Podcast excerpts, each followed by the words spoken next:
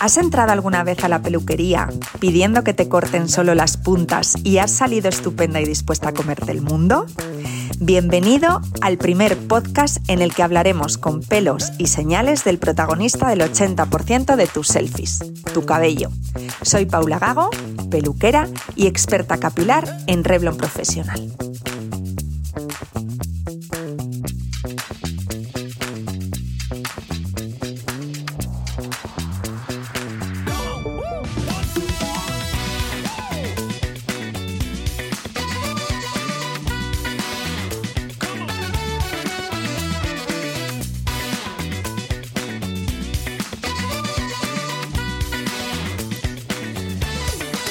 Hola a todos, bienvenidos a un nuevo episodio de nuestro video podcast Solo las puntas.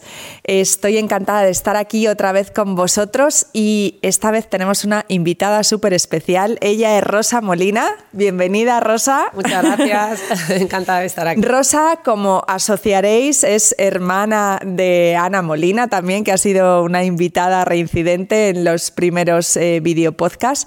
En este caso, eh, Rosa es psiquiatra eh, docente y divulgadora también. Eh, en el caso de Rosa, Rosa ha estudiado en la Universidad de Zaragoza, si no me equivoco, ¿verdad?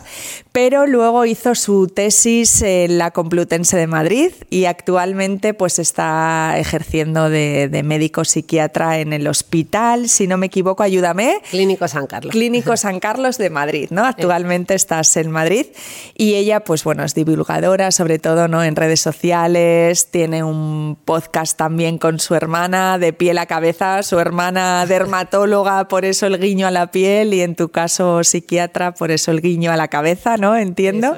Y tienes dos libros también, cuéntanos, bueno, uno y otro en el asador, ¿no? En el asador, a punto de salir. pues el primero se llama Una mente con mucho cuerpo, que además está muy vinculada con el tema que vamos a tratar hoy aquí. Y el segundo es tus microtraumas, y además tengo el honor de haberlo recibido en, como regalo. Aquí lo tengo para, para leerlo y este es eh, su próximo libro que os animo a todos a que vayáis a buscarlo. ¿verdad? Exactamente. va a ser lectura obligada ¿eh? este año, aunque se está hablando muchísimo de trauma y yo creo que esto nos va a ayudar a actualizarnos en, este todo, en todo este tema. Muy bien, Rosa, pues como te decía, oye, muchísimas gracias por, por estar aquí y dedicarnos un ratito de conversación.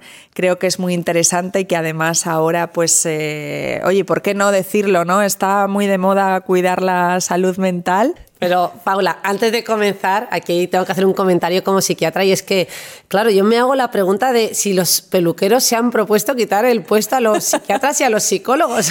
Pues yo creo que en alguna ocasión te diría que sí, porque los clientes, nuestros clientes, yo creo que se desahogan ahí eh, como Pedro por su casa. Yo creo que les hacemos eh, sentirse cómodos y es por ello pues que muchas veces no entramos aquí en esta tesitura de confesar ¿sabes? Somos como que confesionario, es el confesionario peluquero cliente. Sí, la gente llega ahí, se abre, no es como un espacio neutral donde encuentras a una persona que ya te, invita sin querer, ¿no? Eh, a hablar y yo creo que, es una inercia que cogemos todos como de repente además como estés estresado, estés pasando por un momento difícil, es muy fácil, ¿no? Que, totalmente. que en contarle todo a tu peluquero. De hecho, mira, la, primera pregunta que, te quería, que te quería hacer es eso, ¿no? Que al final eh, muchas veces el la peluquería decimos es que parece que vienen a una sesión, eh, a una experiencia emocional, ¿no? A la peluquería, que no a una experiencia estética, ¿no? De belleza. O sea, también se asocia mucho a, eso, ¿no? Hombre, yo creo que es que de hecho aúna las dos cosas, ¿no? Los dos aspectos. O sea, a lo mejor mentalmente pensamos que solo vamos a esa operación estética, pero en realidad estamos cubriendo un aspecto emocional, sin duda alguna, ¿no? A mí me da la impresión de que sí que hay una serie de características de las peluquerías que nos predisponen a ese, a ese bienestar y a esa apertura. ¿no? Primero encontramos un lugar que es un espacio neutro, ¿no? un espacio que además generalmente pues, es más tranquilo. Nos hemos reservado un tiempo para nosotros, ¿no? Porque ya pues, eso es importante. Claro, además un espacio y un tiempo donde no vas a estar eh, pues ni bien haciendo scroll con el dedo en tu móvil, ¿no? Porque no puedes, ni vas a estar hablando por teléfono, ni contestando emails, sino que sabes que vas allí de alguna manera a relajarte un poco, mm. ¿no? Así que eso, sumado a un protagonista que es el peluquero y que, y que va a ser un protagonista neutral, es decir, no nos va a prejuzgar, no nos conoce a lo mejor mucho de entrada. Bueno, esto ya depende, ¿no? esto puede variar, porque no sé que sea el peluquero de toda tu vida, la pero vida. podemos encontrar ambas escenas. Alguien que nos conozca mucho y por tanto que nos sintamos como muy cómodos para mm. hablar, porque ya es casi no como un amigo, mm. eh, pero también puede ser alguien que no nos conoce, que vayamos a esa peluquería por primera vez y que sea un espacio neutral donde podamos contar cosas que no hemos contado a otras personas. Totalmente. Así que se junta un poco todo, ¿no? y a veces también buscamos en ese look eh, que nos vamos a hacer en la peluquería, puede ser que sea un cambio de look, que sea, ¿no? Que nos tiñamos el pelo, que nos lo cortemos de una manera muy diferente. A veces buscamos una experiencia emocional. Totalmente. Mira, a mí me, vamos, yo creo que los peluqueros nos, nos apasiona mucho esta profesión precisamente por eso, porque nos da la sensación de que, joder, que hacemos, a ver, puede pasar, ¿no? Que en algún caso no, no le guste lo que le hagamos, pero en la mayoría de los casos las personas las ves que entran un poco poco más como disgustadas o tal, o sintiéndose un poco peor, y las ves pues eh, sonrientes y, contentos. Y oye, eso lo hacemos los peluqueros. O sea que estamos, estamos muy orgullosos en ese, en ese sentido. Cuidando del bienestar. Total. Y luego también creo que es muy importante que, joder, nosotros como peluqueros al final tenemos, tan, tenemos muy cerca a, nuestros clientes, o sea, les estamos tocando, les estamos eh, acariciando, lavando, dando un masaje, hablando, etcétera. O sea, es una relación que, claro, que muchas veces no la tienen ni con sus parejas. Y, o sea, que creo que, el papel efectivamente es importante, ¿no? Qué buen matiz, este no del tocar, como al final esto nos conecta muchísimo, porque es cierto que a lo mejor tú en tu día a día interaccionas con mucha gente, pero nos tocamos muy poquito, pero es que el peluquero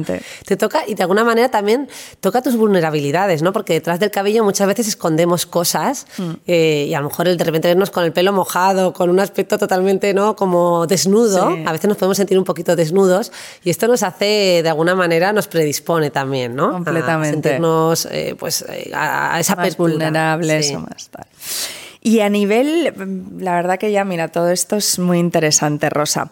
Pero mm, eh, sobre el cabello se ha narrado a través de la historia, ¿no? Eh, muchas, muchas cosas, ¿no? Ha habido, o sea, ha sido un símbolo de expresión muy, muy claro, ¿no? El tema de, del cabello y de imagen. ¿Por dónde comenzarías un poco a explicar esto? Claro, a mí me, es que me parece súper interesante porque el cabello traduce tanto simbolismo y, y se ha utilizado efectivamente a lo largo de la historia. Fíjate que tenemos los ejemplos de cómo los hombres asociaban ese pelo largo eh, pues a fuerza, a poder, autoridad, ¿no? Y se ha, y se ha utilizado eh, como símbolo de eso.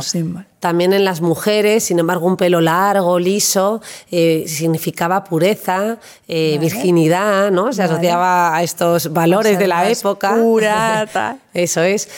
luego también, pues lo podemos ver en, muchas tendencias, también según ¿no? los lugares, pero en México se utilizaba el luto de las mujeres mexicanas cuando fallecía el marido, pues consistía justo en no cuidar para nada el cabello, no lavarlo y dejarlo así durante unos meses. ¿no? Y era, el símbolo del luto. Sí, en aquella época, ¿no? O sea que, en fin, podríamos contar un montón de ejemplos que a lo largo de la historia han utilizado el cabello, eh, pues alzándolo como un símbolo y atribuyéndole un significado. Y luego a mí me gusta también decir que al final el cabello, que es como el vestido ¿no? de, nuestra cara, es nuestro abrigo y, mm. también dice mucho para nosotros mismos, es una, una forma de expresión eh, individual, de tal manera que a mí me gusta mencionar al cuerpo como el escenario de nuestras emociones, es decir, allá donde suceden las emociones, pensamos que ocurren aquí dentro de la cabeza, pero no, las emociones se expresan en el cuerpo, ¿no? Si estoy nervioso, noto mariposas en el estómago o un nudo en la garganta. Y fíjate que el pelo se utiliza mucho para hablar de estas emociones, ¿no? Decimos, eh, se me han puesto los pelos de punta. Total, hay un montón de expresiones, ¿no? Sí, hay un montón. O he tenido una idea descabellada, ¿no? O he dicho esto sin pelos en la lengua. o también la palabra horripilante. Horripilante viene de horrore, de erizar y pilante, ¿no? Y pilo de pelo. De, que se, Eso, pone serecta, ¿no? Del pelo. Y podríamos mencionar muchas. Muy bueno. Y a nivel social, el cabello también ha tenido un simbolismo pues muy importante, ¿no? Que sí, también sobre todo movimientos de movimientos sociales, te sí, refieres, ¿no? Es, verdad que hemos, contado esos aspectos así más históricos generales, pero también lo podemos ver en, en, la, en, las épocas que hemos vivido, ¿no? En la época de los 60, en la época hippie, donde pues llevar el pelo también así eh, al natural, ¿no? Sí, eh, los chicos se lo dejaban largo, ondulado, sin grandes eh, ¿no? intervenciones en ese cabello, y era una forma también de, de revelación contra, contra el, el, modelo político y social de la época. Y luego el movimiento punk, ¿no? Mm. Todavía un poquito más radical, una forma de mostrar un rechazo contra el status quo, o el estilo emo, ¿no? También que emo viene de emociones mm. o de emoción y es un estilo así con el pelo, ¿no? Pues generalmente liso, con un, trozo de cabello que generalmente se desliza por delante de la cara y cubre una parte de esa cara. La cara como una forma también como de protegerte frente a la sociedad. En fin, yo creo que... Sí, el cabello ha, venido muy unido, ¿no? efectivamente, a o sea, al final cuando tú te imaginas, que hoy en día ya es distinto, ¿no? Pero te imaginas a una hippie y cómo te imaginas, ¿no? Pues ese cabello a lo mejor con sus rastas, como un poco más dejado, más abandonado, ¿no? Que a base de no cepillarlo, pues se va eh, el punk, ¿no? Pues oye, pues aquellos pelos y de, malote, yo ahí no me acerco, ¿no? Tal, lo que decías tú un poco reivindicando, pues sí tiene una... Bueno, y a día de hoy también, a lo mejor no, no tanto refiriéndome a los movimientos sociales, pero efectivamente cada uno también a veces transmitimos cosas, ¿no? Parece que llevarle pelo recogido, en una coleta, muy bien peinado, estirado, pues que pueda traducir profesionalidad. Mientras que un pelo corto, pues no eh, dejado suelto, pues puede traducir, no necesariamente, pero no parece que lo asociamos pues a una sensación de, pues no sé, de, de mayor libertad o no, que estamos más relajados. En fin, sí que indirectamente podemos atribuir a los distintos estilos eh, pues aspectos eh, psicológicos, ¿no? Completamente. Por lo tanto, el, corte de cabello, ¿no? Eh, nos dice muchas cosas, ¿no? a nivel como nos sentimos, por ejemplo, cuando vamos a la peluquería y decidimos un corte o nos dejamos asesorar, ¿no? También por, mm. por, el, por el profesional, ¿no? Al final también tiene esto sí, muestra, ¿no? Como, refleja cómo somos. Sí, refleja en, parte, ¿no? Yo, siempre digo, no tanto a lo mejor el pelo que traemos de fábrica, pero sí lo que nos hacemos refleja eh, pues parte de nuestros rasgos de nuestra personalidad.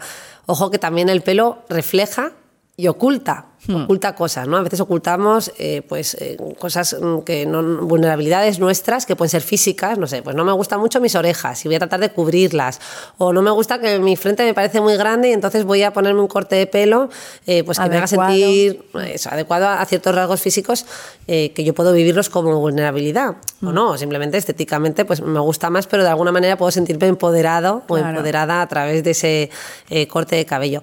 Y también oculta a veces inseguridades que tienen que ver ya no tanto con lo físico, sino con nuestros rasgos de personalidad o nuestra forma de ser. Pues mm. eso, nos apetece unirnos o eh, proyectamos nuestro ideal en un corte determinado, ¿no? Que hemos visto en la tele, entonces nos gusta ese estilo porque a esa persona le atribuimos no sé, pues eh, seguridad en sí misma. Decimos, este corte me va a dar la seguridad que yo no tengo. ¿no? O sea, esto lo vemos. Bueno, lo veis, lo veis vosotros, ¿no? Sí, sí. Bueno, de hecho, eh, es que normalmente el peluquero eh, con sus clientes se mueve muchísimo por imágenes, efectivamente. De toda la vida, antiguamente, pues venías con la revista, con el pronto, el hola y tal, y oye, me gusta esta actriz y este look y tal y cual.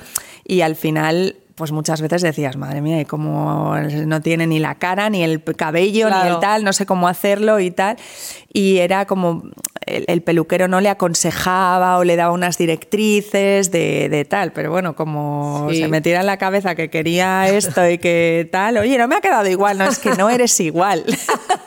Por eso no queda igual, pero bueno. Sí, qué importante esto, ¿no? Porque vamos, hay una labor eh, muy, difícil, ¿no? Porque, claro, la gente va con unas expectativas que no son siempre realistas y luego es como, bueno, es que el peluquero no, no, no me dice lo que yo le pedí. pero a veces es esto, ¿no? Son... Pues muchas veces es así, ¿no? Mm.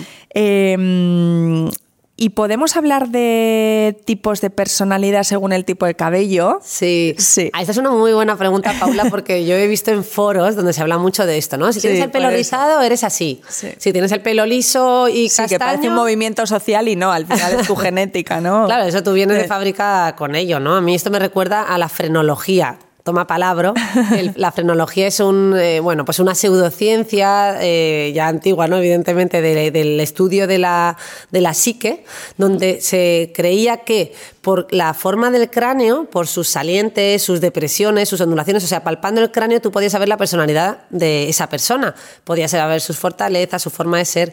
Pues lo mismo a veces ocurre con el cabello, la gente quiere ya, ¿no? al estilo chamán, eh, saber la personalidad de esa persona por el tipo de pelo que tiene. Yo creo que aquí es importante recordar que el pelo, pues si es pelirrojo, rubio, moreno y si es rizado o no, tiene una carga genética eh, innegable. Y quizás lo que sí que puede hablar un poco más de nuestra personalidad es lo que hacemos con ello. Es decir, yo tengo el pelo de una manera, pero ahora decido hacer un cambio radical, ya hmm. sea de color, con un tinte, o de corte, o, de, forma. Entonces, eso sí quizás pueda describir un poquito pues que seamos más o menos extrovertidos, hmm. más reservados, ¿no? Pues a lo mejor una persona más reservada siempre intenta mantener el mismo look, en fin. Aún así, la personalidad es algo muy complejo que no podríamos. no se atribuye a tu naturalidad en tu, cabello, como es tu cabello de forma natural, ¿no? Puede darnos alguna pista, pero no decir tienes tal personalidad en función de tu cabello. Total. ¿Y qué hay de nuestra imagen e identidad? ¿Cómo se relacionan con el cabello, la imagen de cada uno y la identidad de cada uno? Eh, esto es, a mí me parece un tema muy bonito, ¿no? Porque al final, claro, eh, bueno, primero la identidad la conformamos a lo largo de los años desde la infancia, ¿no? Y termina de eclosionar pues con la adolescencia, ¿no? Que es esa etapa donde vamos identificándonos con nuestros iguales, ¿no? Y vamos probando cosas. Pues ahora somos amigas de todo el mundo, voy probando todos los aspectos, ¿no? Y, experiencias de la vida para, para ir definiéndome. Entonces esa identidad que yo voy definiendo a lo largo de, esos años, pues eh, tiene que ver con nuestra imagen ¿no? y con nuestro autoconcepto. Aquí es importante recordar que la autoimagen es la imagen que tengo de mí mismo en relación a cómo me veo físicamente en general, pues cómo me veo, eh, ¿no? mi imagen especular, por así decir, en el espejo. Eh, y el autoconcepto tendría más que ver con cómo valoro mis propias habilidades, mis roles, ¿no? pues yendo a la, a la, parte como más descriptiva. Oye, pues soy bueno en deporte o soy bueno en esto, en lo otro. Me describo escribo en base a mis habilidades. Eso sería el autoconcepto. Autoconcepto y autoimagen, esa imagen que tengo de mí mismo, que por cierto, esa autoimagen la construyo como pues la construyo en base al reflejo de primero de mis padres, ¿no? O de, de, mis figuras de cuidado, los que me han cuidado cuando he sido pequeñito, y luego en los espejos de los demás, qué imagen me han ido devolviendo los demás. O sea que es cierto que, que no es una imagen solo que he construido yo solo, sino que la construyo también en base a esos espejos con los que me voy encontrando. Pues bien, esa autoimagen y ese autoconcepto forman además un papel clave en la autoestima, ¿no? que sería ya como ese componente emocional. La autoestima es, eh, sería como un resumen de todo lo anterior poniéndole un valor emocional. Y todos ellos forman parte de nuestra identidad. Es decir, que em, como ves al final son distintos conceptos que se conjugan y que van dando lugar a ese concepto más amplio eh, que tiene que ver con nuestra identidad. Y sin duda yo creo que el pelo, ¿no? Eh, que al final forma parte de, esa imagen de la que hemos hablado, pues sí que constituye una forma en la que experimentamos con nuestra identidad, ¿no? Nos atrevemos a probar cosas nuevas, somos creativos. Antes te decía, ¿no? La adolescencia es una época clave, ¿no? Además, yo no sé si a ti te ha pasado, pero yo veo mis fotos de adolescente y veo, lo, ¿no? además, sabes qué corte de pelo llevabas, cómo, ¿no? Te... Vas buscando un poco dónde situarte, ¿no? Probablemente. ¿no? Ese, ese simbolismo que le atribuimos, yo creo que es especialmente marcado en esas etapas y precisamente porque estás intentando identificar con qué estás tú cómodo, ¿no? Así que me parece que el pelo sí que tiene ese simbolismo durante toda nuestra vida y a, título individual para, para, ir viendo eh, eso, pues para ir identificando. Si nos permite también, pues también nos permite cambiar, ¿no? Totalmente, qué interesante. Eh, el pelo y su papel en el efecto halo o cómo trasladamos un solo aspecto a la generalidad de, la persona. El, cuéntame, ¿qué es esto del efecto halo? Este, este, efecto es muy interesante. De hecho, fíjate que antes eh, has mencionado tú esto que hacemos todos, que es ir a la peluquería con la revista y la imagen de un famoso. Eh, y ahí podemos ver que es el efecto halo. Es decir, a nosotros nos gusta el pelo de ese famoso eh, y en base a un atributo único, generalmente no es ese pelo, le atribuimos a la persona un montón de cosas más. Es decir, sin conocer a la persona, pues pensamos, bueno, me encanta porque este corte de pelo además traduce pues extroversión, fuerza, eso, seguridad eh, valentía, eh, no sé, lo, puedo ver, elegancia, ¿no? Le atribuye una serie de valores solo en base a un, a un, aspecto físico, ¿no? Y esto en marketing se utiliza mucho, ¿no? Esto lo vemos continuamente, pues cuando nos pone una persona muy guapa anunciando, pues, cápsulas de Nescafé. Parece que ya le atribuimos esa belleza y todo lo que le va de la mano de la belleza a las cápsulas de Nescafé, ya nos gustan más, ¿no? Y parece que si usas esas cápsulas se te contagia algo, ¿no? De esa elegancia. efectivamente. Entonces el efecto halo yo creo que nos pasa a todos, a toda la población le pasa, ¿no? Cuando observa algo y lo atribuimos a ella de esa única característica, lo hacemos extensivo a todo lo demás. Ojo que el efecto halo puede ser en positivo o en negativo. Pero además este efecto halo nos lo aplicamos nosotros mismos, es decir, pensamos que ya por llevar ese cabello, pues ya nos hace sentir más fuertes, más seguros, ¿no? Todas esas cualidades de la personalidad que hemos descrito antes. Por tanto, el efecto halo es un efecto interesante a observar eh, y que yo creo que, lo veis vosotros continuamente en las peluquerías. Me parece como muy bonito, ¿no? Un intento individual de, de atribuirnos otras cosas. Completamente, muy interesante y además muy, muy cierto. Ok, Rosa, y a veces también eh, el, cabello, ¿no? Decíamos eh, aquí preparando, eh, puede ser una metáfora de, de, renovación, ¿no? Porque como es como es verdad que muchas personas deciden ir a la peluquería porque cuando se han separado o cuando necesitan como un cambio en su vida, ¿no? Oye, ¿qué hago lo primero? Pues eh, me voy a la peluquería, me hago un cambio de look y estoy renovada y soy una nueva persona y puede ser bueno o malo, ¿no? Pero eso es una decisión que toma mucha gente. Sí, sí, a mí me hace gracia que en redes sociales hay muchos memes en torno a esto, ¿no? ¿Tú cómo resuelves tus, tus problemas? Y dice, pues yo voy a la peluquería y me doy un corte radical y ya está resuelto. ¿No? Esto es como yo lidio y es verdad que, que, nos pasa un poco, no lo podemos evitar porque, claro, eh, si lo estamos pasando mal, estamos en un momento de mucho estrés o de malestar, como tú has descrito, una separación, un momento muy difícil emocionalmente, parece que el cortarnos el pelo ¿no? y cambiar eh, ese look de manera así pues drástica o de una manera muy marcada nos va a ayudar y nos da como control sobre la situación. Es decir, es una esfera en la que yo tengo control, ¿no? Y además simboliza ese cambio. Bueno, pues yo ya parto de cero, eh, cambio esta energía, estos malos hábitos o esta mala relación que tenía y empiezo de nuevo y esta es una nueva etapa. Y como yo eso psicológicamente, pues a lo mejor con esa pareja no lo he podido hacer,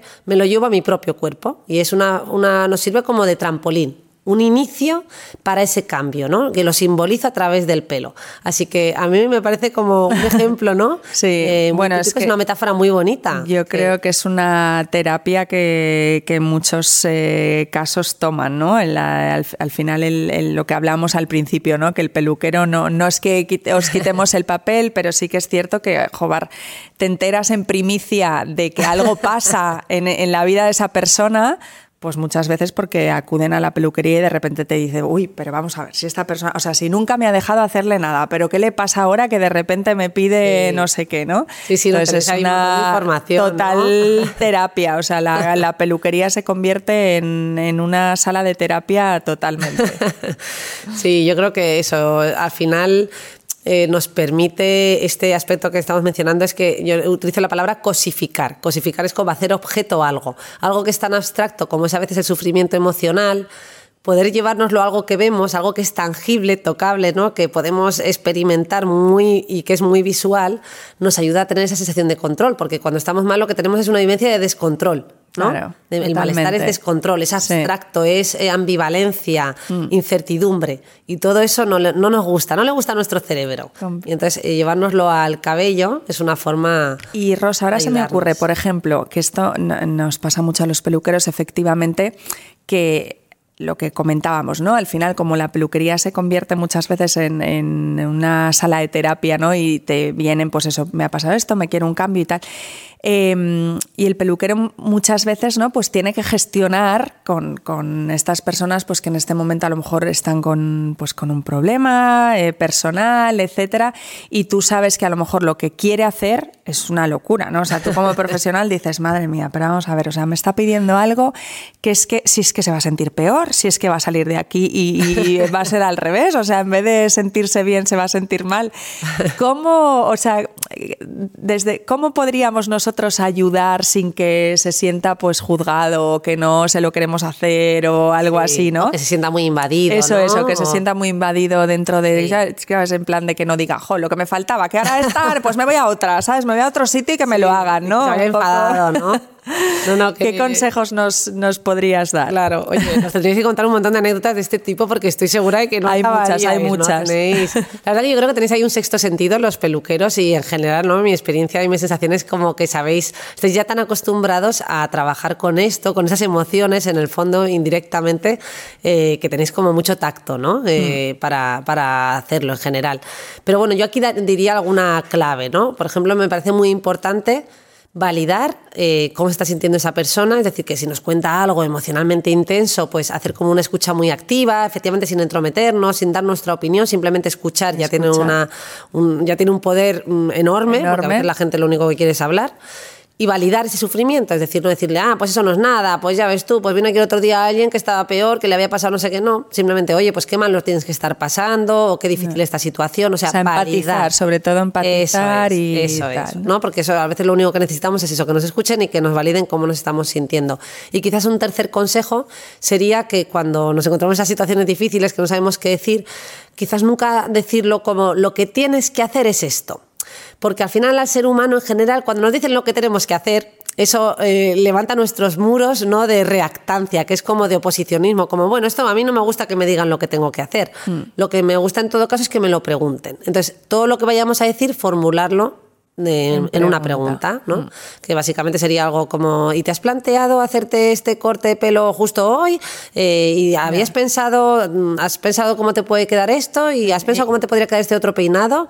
Mm. ¿Y cómo es que te has planteado este cambio radical? Eh, ¿Lo habías hecho alguna vez? O sea, un poquito como hacer preguntas así discretas. Que Suaves que nos sirvan para... Eso es. Y que estás poniendo en realidad a la otra persona, estás poniendo su mente a trabajar, ¿no? Y es una forma de ayudar muy útil. Pues sí. Pues nos lo apuntamos tomamos esto, tomamos nota.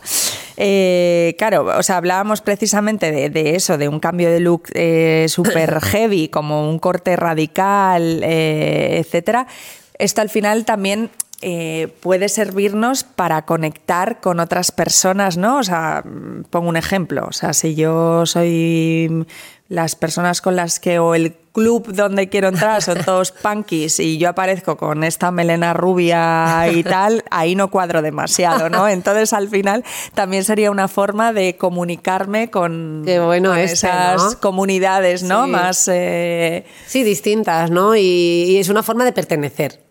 Al final, el ser humano, ¿qué necesita? O sea, es una, yo ah, lo digo así, pero es casi una necesidad fisiológica. No hay nada más importante para un ser humano que pertenecer al grupo. De hecho, esto es muy curioso. Se ha visto que cuando nos sentimos rechazados en un grupo, se activan las mismas regiones cerebrales que cuando sentimos dolor físico. ¿No te parece fascinante?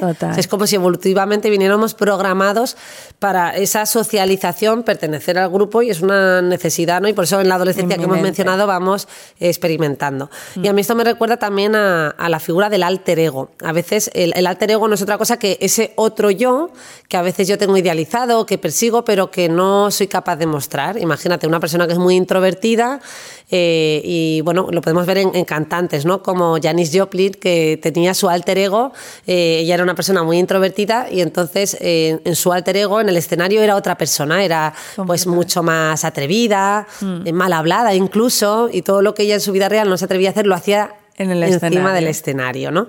Y a veces en el pelo, en ese corte, en esos cambios que nos hacemos, buscamos también eso, ¿no? El atreverme con cosas que, mm, bueno, o, utilizar ese corte de pelo como trampolín para atreverme, ¿no? Que también lo mencionábamos. Bueno, y tenemos ejemplos de cine también, ah, bueno. también hay películas que, nos muestran este cambio, ¿no? Han trasladado esto. Bueno, una mítica es la de Gris, ¿no? Con Olivia. Esta creo que me la habré visto con, con 15, me la habré visto pues, pues muchas más de 15 veces.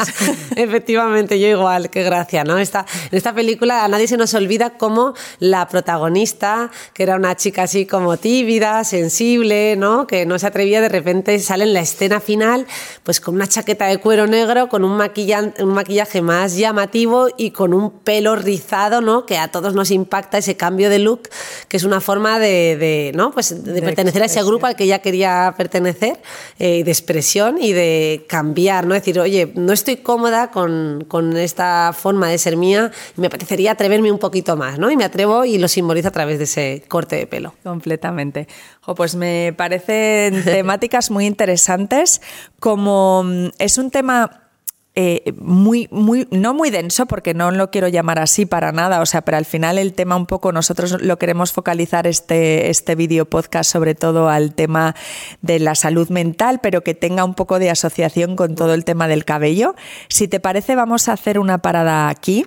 Venga. Y les vamos a decir a todos nuestros escuchantes que continúen porque va a continuar un segundo, una segunda parte, un segundo capítulo para desgranar mucho más sobre este tema que me parece maravilloso y muy importante actualmente. ¿No te pues parece, Rosa? Escuchando sin duda alguna porque viene además una parte que nos afecta a todos, tiene que ver con otra pandemia y nos vamos a meter de lleno con ello. Y a por ello. Así que nada, les esperamos en el segundo episodio o la segunda parte de este video podcast con Rosa Molina. No os lo perdáis.